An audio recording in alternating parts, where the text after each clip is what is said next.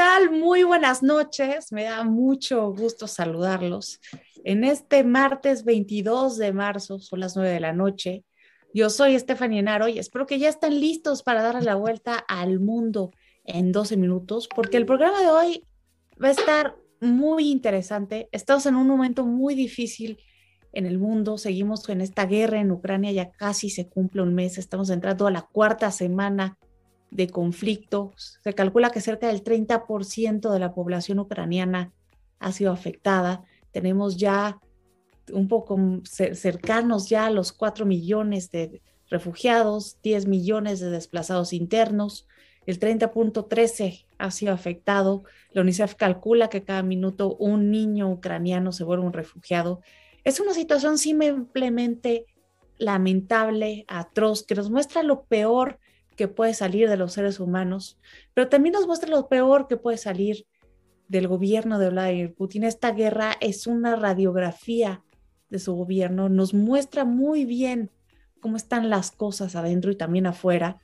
Y algo muy similar está sucediendo en México con el nuevo aeropuerto Felipe Ángeles. Es una radiografía de esta administración. Las fallas, los contratiempos, los símbolos, la división que propagó su inauguración es una radiografía de esta administración y por eso es que el vuelo de hoy, este vuelo ultrasónico, se lo vamos a dedicar a las radiografías. Y para eso, pues, ¿quién mejor que el dúo dinámico? Le doy la bienvenida a Carlos Sandoval y a Jaime Gutiérrez. Hola Stephanie, qué gusto como siempre. Es un placer estar aquí contigo todos los martes a las 9 de la noche en vivo y a todo color. Y obviamente Jaime, es pues, un gustazo y temas increíbles. Va a ser un, gran martes. Querida Stephanie, querido Carlos, quiero saludarlos. Empieza la primavera y es un gusto estar hoy ya en la Ciudad de México con muchos temas interesantes, totalmente en vivo, hoy 22. Empieza la primavera, pero te empiezan también las alergias. la primavera se ve bien bonito, pero a veces es mejor desde lejos. Bueno, regresando al tema de hoy, porque acuérdense que el tiempo no está a nuestro favor. Yo creo que es muy importante poner la atención a lo que nos muestra el nuevo aeropuerto de esta administración. Es un aeropuerto que tiene muchos símbolos, que nada fue puesto por error. Yo la verdad es que no creo que las personas que pusieron sus puestos ambulantes ahí adentro, pues hayan llegado solitas o se hayan metido porque sí en un aeropuerto militar. Yo creo que fue algo que fue hecho a propósito, porque es un símbolo que iba a dividir al país y también es un símbolo con el que el presidente iba a poder capitalizar, es decir, miren, ahí están los conservadores, los neoliberales, los fifís, no quieren al pueblo, etcétera, etcétera. Y también otros símbolos como lo de los locales comerciales, el hecho de que no está acabado al 100%. Y también el hecho de que el arquitecto que lo diseñó haya dicho que lo que vimos, que está muy lejano de lo que él diseñó, nos habla de alguna manera cómo se cambian los planes en esta administración sin preguntarle a nadie. Esto me recuerda mucho a una entrevista que Santiago Levy tuvo con eh, Santiago Levy, este economista del BID, que tuvo con Leo Zuckerman hace ya cerca de dos años, donde le hablaba de un proyecto que le propuso al presidente y que el presidente nada más llegaba y le cambiaba columnas enteras como él quería y Santiago Levy le decía, pero presidente, eso no se puede cambiar, porque si no, ya no dan las sumas, estos son números, no, no es algo decorativo. Y lo mismo parece que sucedió ahora con el aeropuerto, que aparte de estar ya en una fecha cercana a la revocación del mandato, nos recuerda que ya a mitad del sexenio, el presidente no ha sido capaz de mandar un mensaje de unión, uno solo, no ha sido capaz de mandar.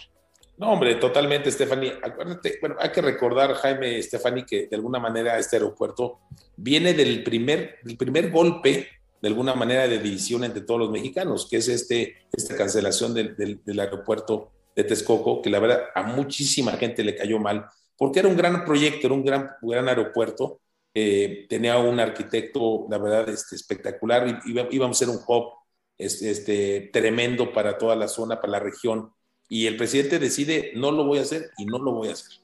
Y yo creo que esto que se inaugura hoy, pues, eh, no te diré que es una, yo, yo le quisiera decir eh, vamos a darle la oportunidad. No es una central camionera, como mucha gente también creo que que exagerado, creo que es un aeropuerto pues chiquito, es un aeropuerto, eh, una adecuación de un aeropuerto militar que obviamente este, pues causa mucha polémica y yo creo que no es lo que estábamos esperando, no es lo que merecemos los mexicanos y creo que los símbolos, fíjate lo que hoy dices, Stephanie, me, me llama mucho la atención, pero todos esos símbolos de los lugares para comida que obviamente no tenían ni servicios, ni gas, ni conexión de nada, que eso me lo dijo unos ingenieros que estuvieron en el, en el proyecto, pues era para mandar ese mensaje, ¿no? Ese mensaje de aquí estamos los, los, los unos y ahí están los otros. Es que fue un aeropuerto del pueblo para el pueblo.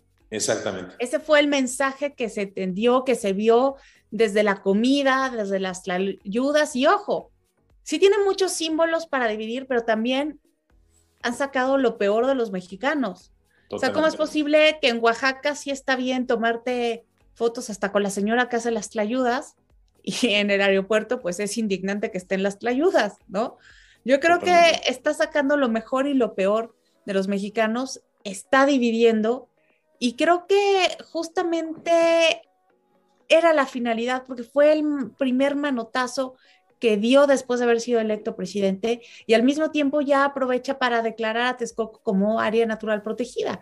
Lo que quiere decir que aunque yo ya no esté, ese aeropuerto no es ni tampoco será. Así es.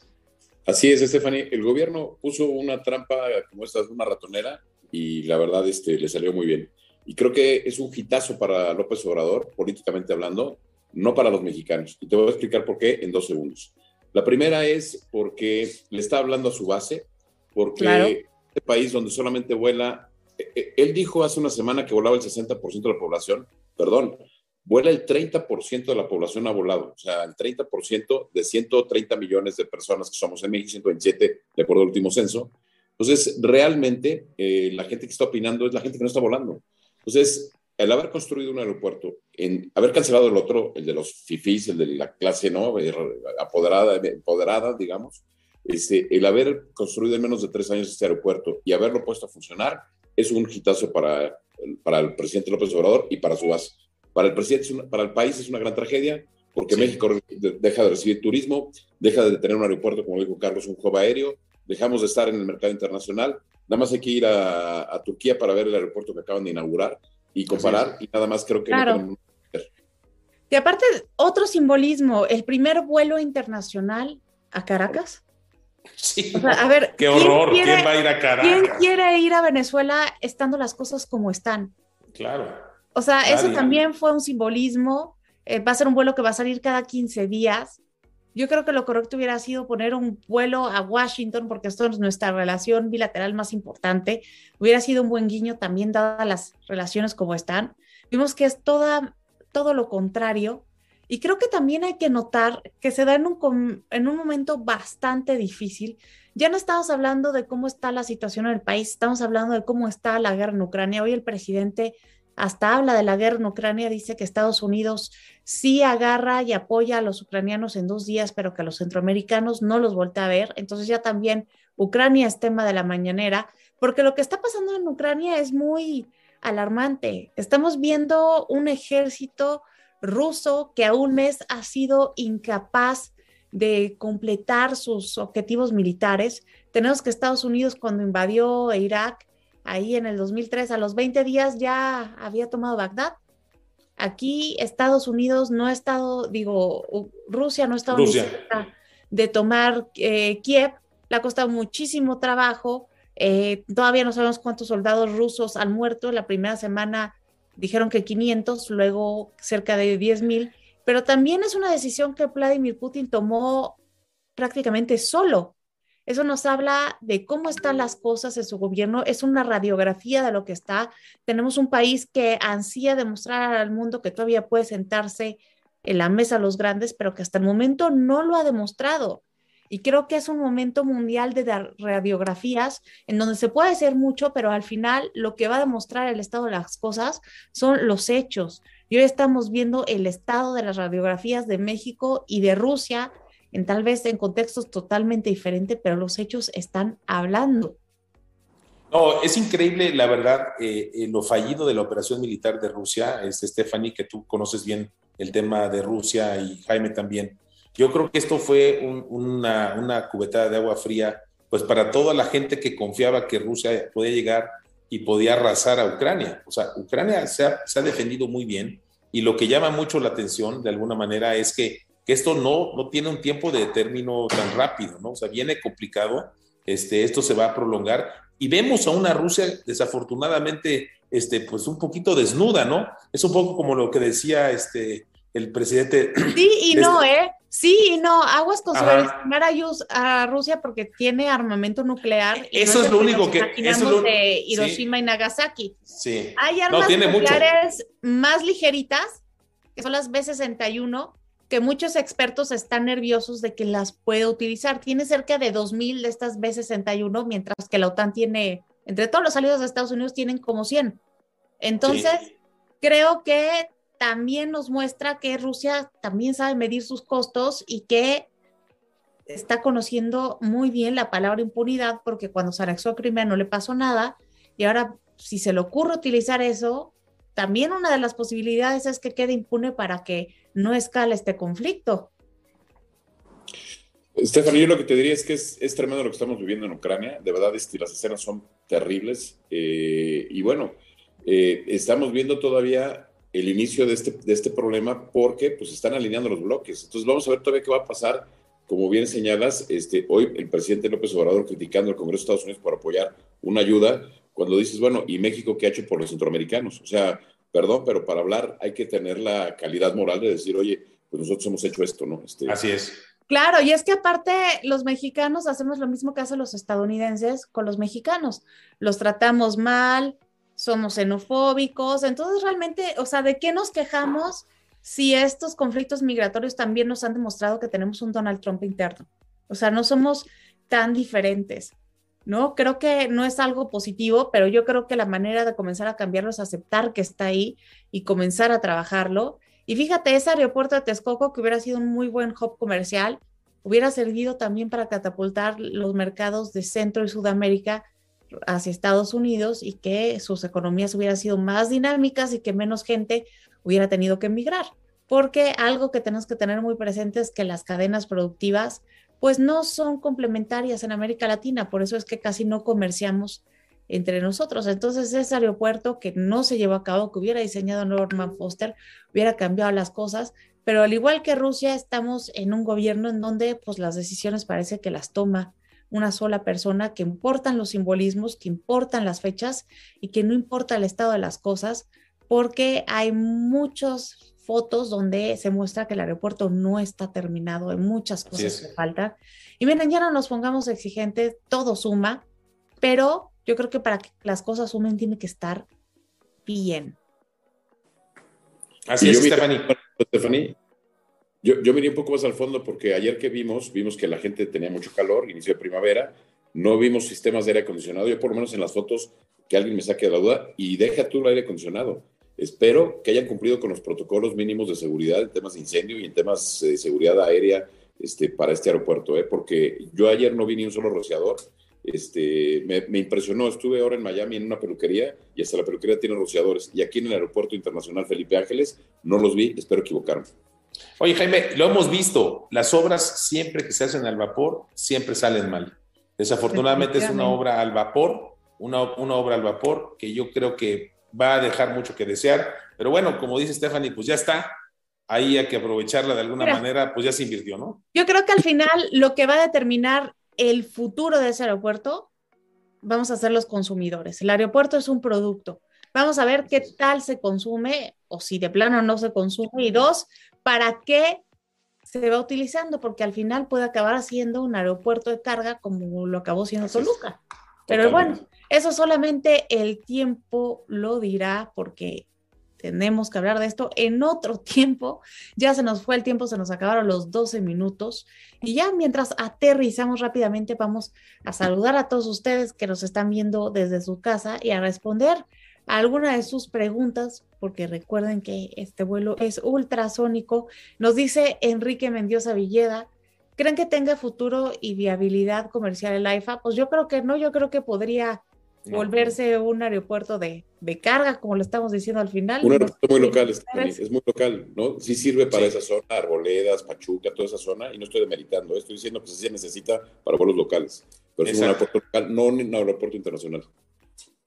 Totalmente, yo creo que también va a acabar siendo para vuelos locales, como para Tijuana, como para Tepic, algo así que así ayude a descongestionar un poco al aeropuerto de la Ciudad de México, pero definitivamente no es una solución a largo plazo. También hay que mandar saludos a David Reynoso.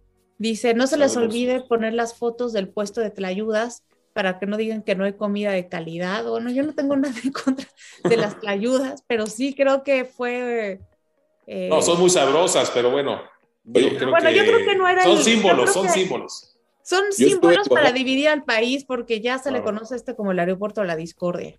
Oye, yo estoy en Oaxaca y en el aeropuerto hay un establecimiento bien, o sea, bien establecido, este, donde te unas toallas buenísimas y el mall está riquísimo y en Oaxaca está perfecto. Pero una señora que llega con un tanque de gas y pone el rollo en una estación militar, pues como que no es el lugar, ¿no?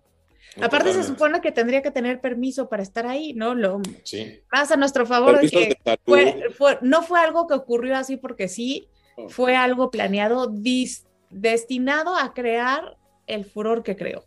Y Totalmente. Le salió, y le salió, le salió con la suya. El presidente es una persona muy de símbolos y estos fueron otros símbolos. Oye, Estefan, y otro símbolo, fíjate que casualmente un gobierno que alaba tanto a Benito Juárez, curiosamente ayer le da un balazo en el pie a Benito Juárez, porque el aeropuerto Benito Juárez deja de funcionar para que entre a funcionar Felipe Ángeles y en el día... Y el, día de su natalicio.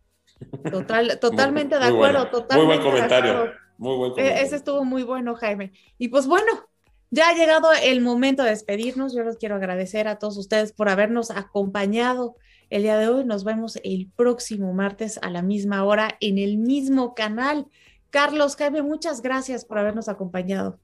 Stephanie, es un verdadero gusto, como siempre. Jaime, muchísimas gracias y nos vemos el próximo martes a las nueve de la noche. Y bueno, vas a aterrizar, espero que no, no en el Ángeles, espero que en el Benito Juárez. Nos vamos al Benito Juárez. Órale. Querida Stephanie, querido Carlos, qué gusto saludarlos y nos vemos aquí el próximo martes. Hasta la próxima. Próxima. Despega.